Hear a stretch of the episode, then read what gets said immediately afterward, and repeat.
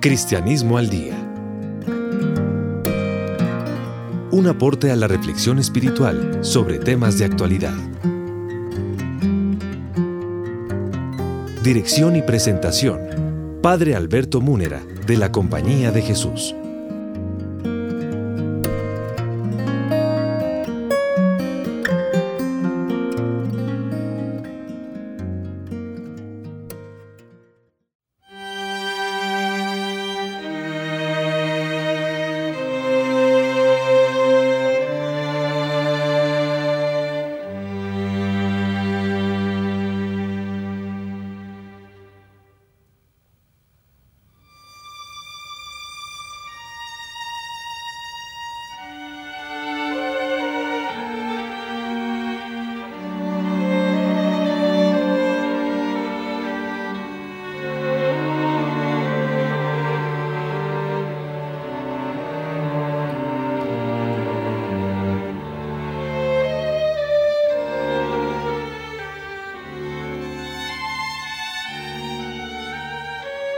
Amables oyentes, una vez más reciban el cordial saludo de quien les habla, el Padre Alberto Múnera de la Compañía de Jesús, Facultad de Teología de la Universidad Javeriana. Como recordarán nuestros oyentes y en compañía del Padre Alberto Parra, también jesuita y profesor de teología en la Universidad Javeriana, venimos comentando la carta encíclica del Papa Francisco, Fratelli Tutti, hermanos todos, sobre la fraternidad y la amistad social.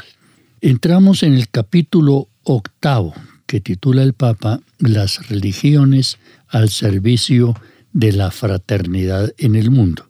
En el numeral 271 dice el Papa, las distintas religiones a partir de la valoración de cada persona humana como eh, criatura llamada ser hijo o hija de Dios, ofrecen un aporte valioso para la construcción de la fraternidad y para la defensa de la justicia en la sociedad. El diálogo entre personas de distintas religiones no se hace meramente por diplomacia, amabilidad o tolerancia. Como enseñaron los obispos de India, el objetivo del diálogo es establecer amistad, paz armonía y compartir valores y experiencias morales y espirituales en un espíritu de verdad y amor. A mí me parece que el cierre, porque estamos en el capítulo último de la encíclica, el cierre de la encíclica Fratelli Tutti sobre la fraternidad universal y la amistad social, tiene un recorrido que exige esta conclusión a la cual el Papa llega. La arquitectura general, recordarán todos los amables oyentes, se abrió en el capítulo primero con las sombras de un mundo cerrado, que es las eh, sombras pues de las más diversas cerrazones económicas y culturales y políticas y sociales y ambientales que han negado la dignidad humana, que han olvidado al otro y a la otra, que dejaron de construir un proyecto para todos, para hacerse el proyecto de unos cuantos, y que exigía una previa lectura de paso por el Evangelio, que en el capítulo segundo el Papa abrió con la parábola del buen samaritano, que ayuda y baja de la cabalgadura y paga y hace todo lo que puede para auxiliar al que cayó en manos de ladrones que lo dejaron medio muerto en el camino. Eso exigía entonces eh, el capítulo tercero que el Papa tituló Pensar y gestar un mundo abierto. Después de ver el mundo cerrado, pues claro está, con la iluminación del buen samaritano, poder ver cómo se gesta un mundo abierto. Y el concepto de mundo abierto, pues es toda la apertura de las sociedades que integramos todos, todas las eh, componentes inadecuados para un mundo, para un amor universal, dejando atrás todos los egoísmos o todos los no reconocimientos de los que son otros otros como nosotros mismos, porque siempre el otro es como yo mismo, para poder entonces entender el amor universal que promueve el bien moral y ciertamente asegura el bien moral con, una, con, la, con la función social. Ese capítulo tercero de el Pensar el Mundo Abierto lo lleva el Papa hasta la conciencia de cada uno de nosotros, porque solamente con un corazón abierto al mundo entero se podrá hacer un mundo abierto. Y ese capítulo cuarto fue sobre todo un llamado no tanto a los elementos mm, pues, eh, del entorno social o del entorno universal, sino al corazón de cada una de las personas, porque sin la conversión radical de las personas, muy difícilmente se puede establecer un mundo abierto. El mundo y la relación con mundo y con historia nace en el corazón de cada, de cada persona. Por eso el Papa trabajó tan insistentemente en ese capítulo cuarto en el asunto del corazón abierto. Su capítulo quinto entonces lo volcó hacia entender la política como el mayor acto de caridad que pueda haber para que políticamente, es decir, en la polis humana, en la sociedad de los libres, con inteligencia, con razón y con diálogo, se pueda llegar al mundo abierto y entender que por, eso la política es el mejor acto de caridad que se pueda hacer y cuáles serían las características de ese diseño político que puede ponerse al servicio y como meta el mundo abierto. Así, el Papa eh, ya en el capítulo sexto destaca la necesidad del diálogo social para llegar a la amistad social.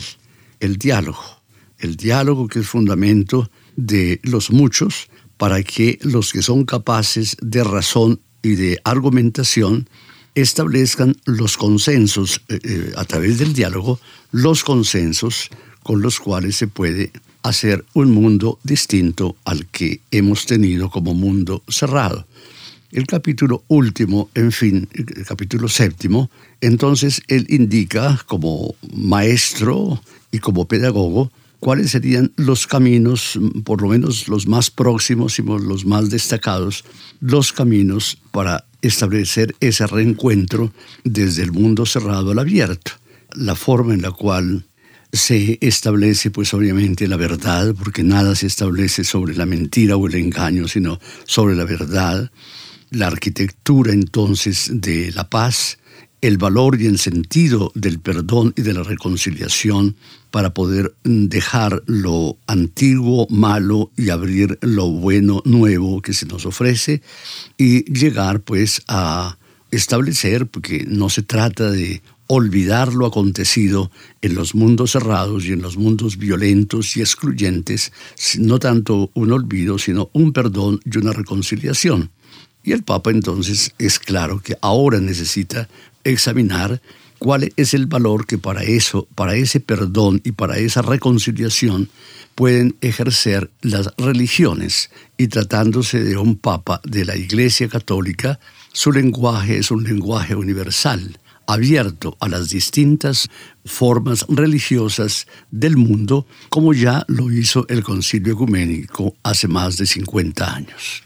Después de esta introducción que hace el Papa en el numeral 271 y que el Padre Parra nos acaba de retomar haciendo una síntesis de los eh, capítulos anteriores de la encíclica del Papa, entra entonces el Papa Francisco a los dos temas fundamentales de este último pequeño capítulo. El primero lo titula él el fundamento último. El segundo es la religión y la violencia. En cuanto al fundamento último, dice el Papa en el numeral 272, los creyentes pensamos que sin una apertura al Padre de todos, no habrá razones sólidas y estables para el llamado a la fraternidad. Estamos convencidos de que sólo con esa conciencia de hijos que no son huérfanos podemos vivir en paz entre nosotros, porque la razón por sí sola es capaz de aceptar la igualdad entre los hombres y de establecer una convivencia cívica entre ellos, pero no consigue fundar la hermandad. Tanto entonces en este numeral 272 como en el anterior 271, el Papa entiende que aquello que es común, dijéramos, un eh, sustrato común o un eh, denominador común a todas las religiones, es que nuestra razón es capaz realmente de establecer de alguna forma un acercamiento a un principio eh, distinto, sobrenatural, a un elemento pues no de fabricación humana, sino tal vez de descubrimiento humano a través de las religiones. Ya hemos dicho en varias ocasiones que la gran diferencia que hay entre las religiones y la revelación cristiana es que las revelaciones son ciertamente constructos humanos, constructos de razón. Las religiones. Sí, las religiones. Y entonces el Papa está afirmando que la razón por sí sola es capaz de aceptar la igualdad entre los hombres y establecer una convivencia cívica entre ellos y de alguna forma fundamentar la hermandad. La hermandad con relación a ese ser común casi a todas las religiones, a las cuales pues unánimemente ellas denominan Dios, en, términos tal vez distintos, eh, tal vez diferentes, pero con un denominador común que es ser supremo, Dios, de la cual depende pues todo lo creado. Es ya la primera forma de ver que todo corazón humano y todo pensamiento humano que se eleva por encima de sí mismo para buscar el origen fundamental de las cosas, no solamente descubre a Dios, sino que también es capaz de deducir la igualdad y la fraternidad humana entre todos.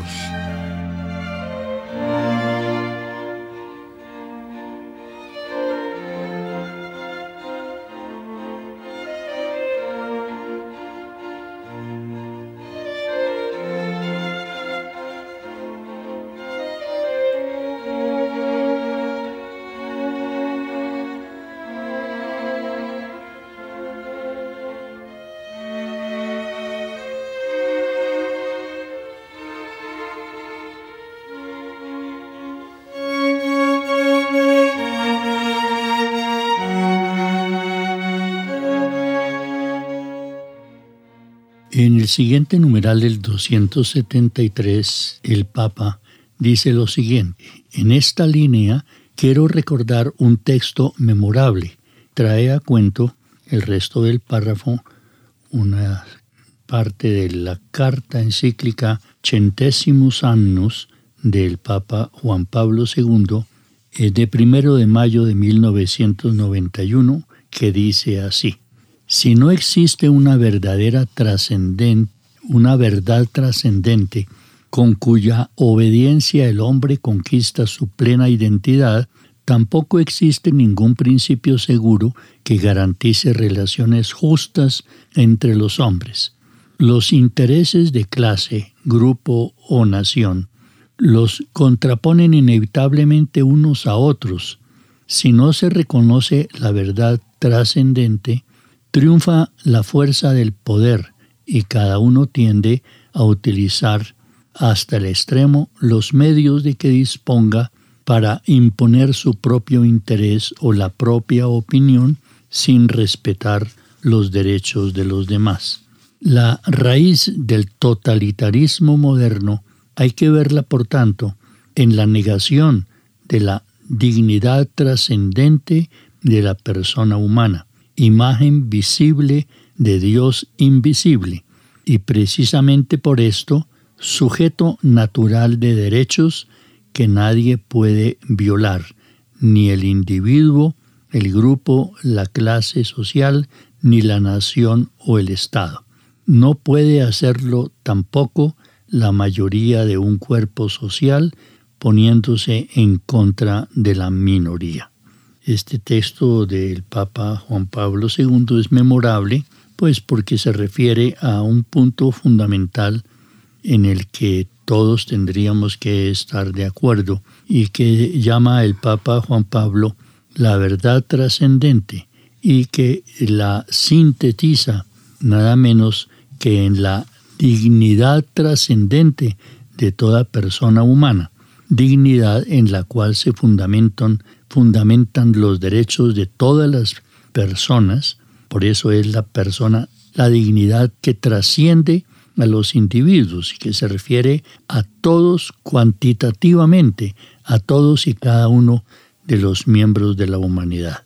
La correlación que traza entonces el numeral es una correlación estrecha. Si la capacidad de, de, verdad trascendente puede llevar realmente a cierta postulación, por lo menos postulación, sino comprobación, porque no tenemos pruebas absolutamente garantizadas de la existencia del ser trascendente en las religiones, digo yo, no en el cristianismo, sino en las religiones. Si no se tiene ese acceso a una verdad probativa, por lo menos a una, una convergencia de consensos porque de, las religiones de las cuales está hablando el Papa, pues en las religiones como el sentimiento religioso que ha acompañado a la humanidad en todas las edades, en todas las culturas, en todas las épocas. Las religiones son de alguna forma como un elemento común que tiene la conciencia humana. Cuando ella necesariamente pregunta, como tiene que preguntar cualquiera que exista, ¿esto de dónde salió? ¿Esto por qué resultó? Este cosmos, esta tierra, estas eh, criaturas, ¿cuál es el origen de todo ello? Cuando veo el cielo estrellado, pues necesariamente, necesariamente me pregunto, sea que crea o no crea, por la razón de lo acontecido y de lo creado y de lo hecho y de lo establecido. Entonces, si somos capaces de eso, esa misma penetración humana no solamente puede descubrir a Dios, sino descubrir entonces que ese Dios tiene que ser un Dios común, tiene que ser un Dios no mío, sino realmente un creador de la totalidad, de la universalidad de las cosas que compruebo y que experimento. Que entonces, siendo Dios mío, es también Dios de los otros. Y en ese sentido comienzan pues todas esas aproximaciones analógicas, por supuesto, a Dios en el sentido de paternidad. Entonces Él es Padre, Padre común entonces Él realmente no puede ser Dios mío, sino Dios nuestro. Entonces el factor Dios comienza a ser, y necesariamente el factor religioso, comienza a ser un denominador común para poder establecer la amistad en el reconocimiento de que somos hijos de un mismo Padre. Esa es como la lógica. Digo yo, estamos hablando de las religiones en general.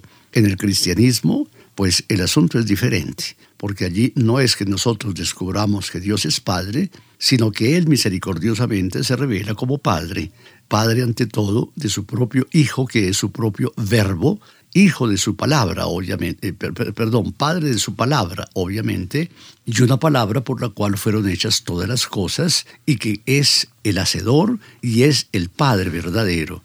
Ese ya no es constructo humano, sino que precisamente es el movimiento de Dios mismo para revelarse a sí mismo y dar a conocer el propósito de su voluntad. Pasando al numeral 274, dice el Papa, desde nuestra experiencia de fe y desde la sabiduría que ha ido amasándose a lo largo de los siglos, aprendiendo también de nuestras muchas debilidades y caídas, los creyentes de las distintas religiones sabemos que hacer presente a Dios es un bien para nuestras sociedades.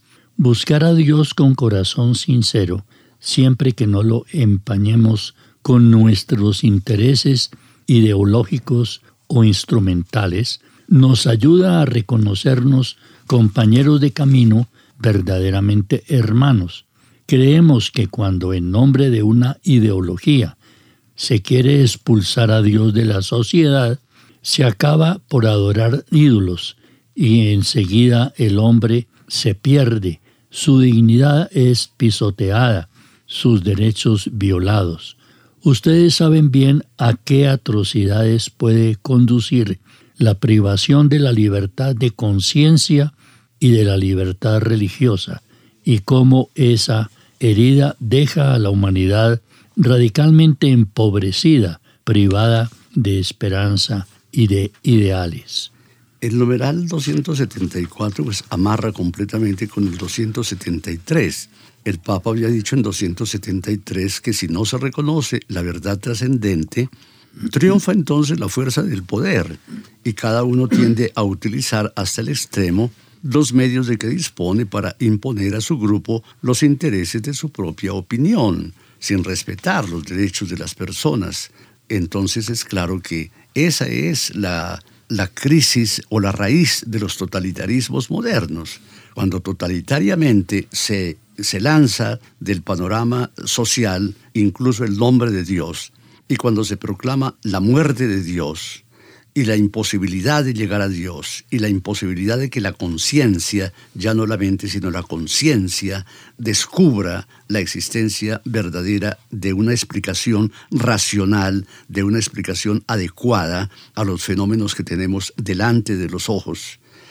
Entonces, si eso no se hace, entonces llegamos a la raíz del totalitarismo moderno que expulsa a Dios. En cambio, en el numeral 274, lo que el Papa establece es que los creyentes de las distintas religiones sabemos que hacer presente a Dios es un bien para nuestra sociedad. Allí está. No es un bien únicamente de, índole religiosa para el que crea y establezca entonces una fe individualista, sino que Dios, el poner a Dios, es un bien para nuestra sociedad, porque es allí en la que se establecen los principios mismos de la sociedad.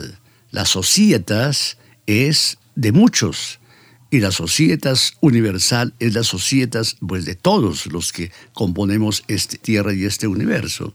Entonces allí es claro que hacer presente a Dios es un bien para nuestras sociedades, que es el enfoque que el Papa quiere dar a este capítulo. No vamos a hablar de que es un bien religioso para las conciencias individuales, sino que las religiones, eso fue lo que estableció pues en el título mismo del capítulo, el, título del capítulo es Las religiones al servicio de la fraternidad del mundo, es decir, es un bien social, no es un bien individual como alguien pudiera pensar. La religión es, asunto de las conciencias privadas y entonces usted sabrá si hay o no hay Dios. Ese es asunto que usted tiene que resolver por usted y le sirve para usted, no le sirve para el conjunto. La religión es un factor social, no solamente el valor intimista al cual, mm, desgraciadamente, quieren llegar los totalitarismos. Resuelva lo religioso por usted. Aquí es un Estado laico Aquí es un Estado que no entiende nada de Dios ni quiere entenderlo. Yo quiero enfatizar esa fortaleza con la cual el Papa está hablando en una encíclica social, no en una encíclica a la Iglesia Católica, sino al mundo entero. Y el valor entonces lo establece, pues como tiene que establecerse es poner a Dios es un bien social y una necesidad social.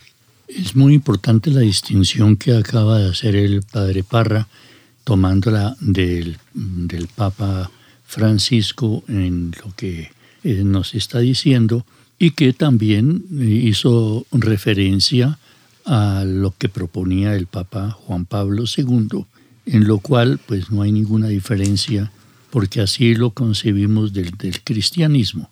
Y es la ubicación de la religión de cada persona. La distinción es entre la conciencia de cada uno, en la que evidentemente cada uno tiene derecho en su conciencia a creer o no creer en Dios, a afirmar o no afirmar su existencia, lo cual es respetabilísimo porque la conciencia individual tiene que ser respetada.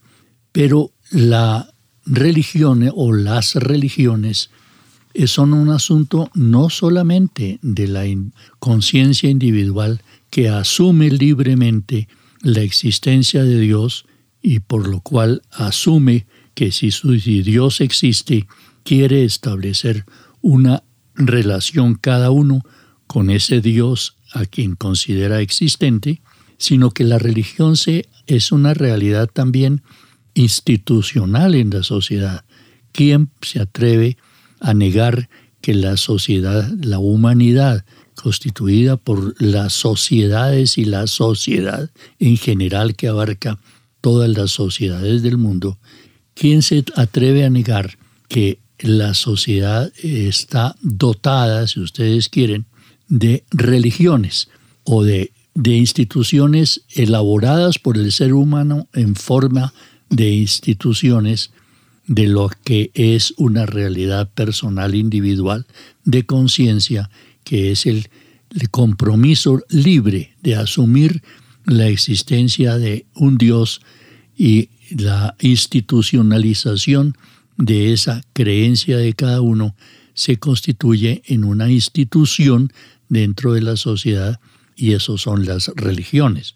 El Papa distingue esa diferencia entre la individualidad de la conciencia de cada uno que es obligatorio respetar y al mismo tiempo dice que las religiones tienen que ser reconocidas como instituciones en toda la sociedad, cosa que nadie se atreve a negar ante la evidencia y que es fundamental que existan esas instituciones que llamamos religiones porque están constituidas y establecidas para bien de la sociedad, para bien de la humanidad.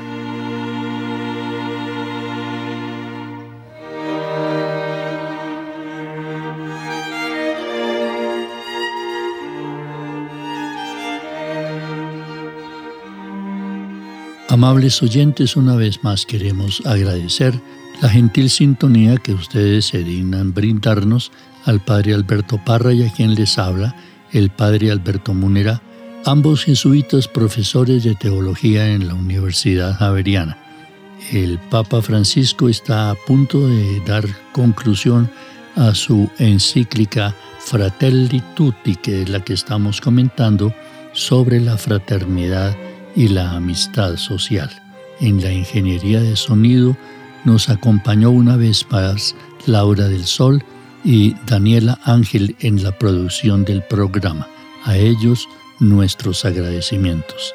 Y al mismo tiempo aprovechamos la ocasión para invitarlos una vez más a que nos acompañen en el próximo programa en el cual estaremos avanzando hasta la conclusión de esta maravillosa encíclica del Papa Francisco, Fratelli Tutti, sobre la amistad social y la fraternidad humana.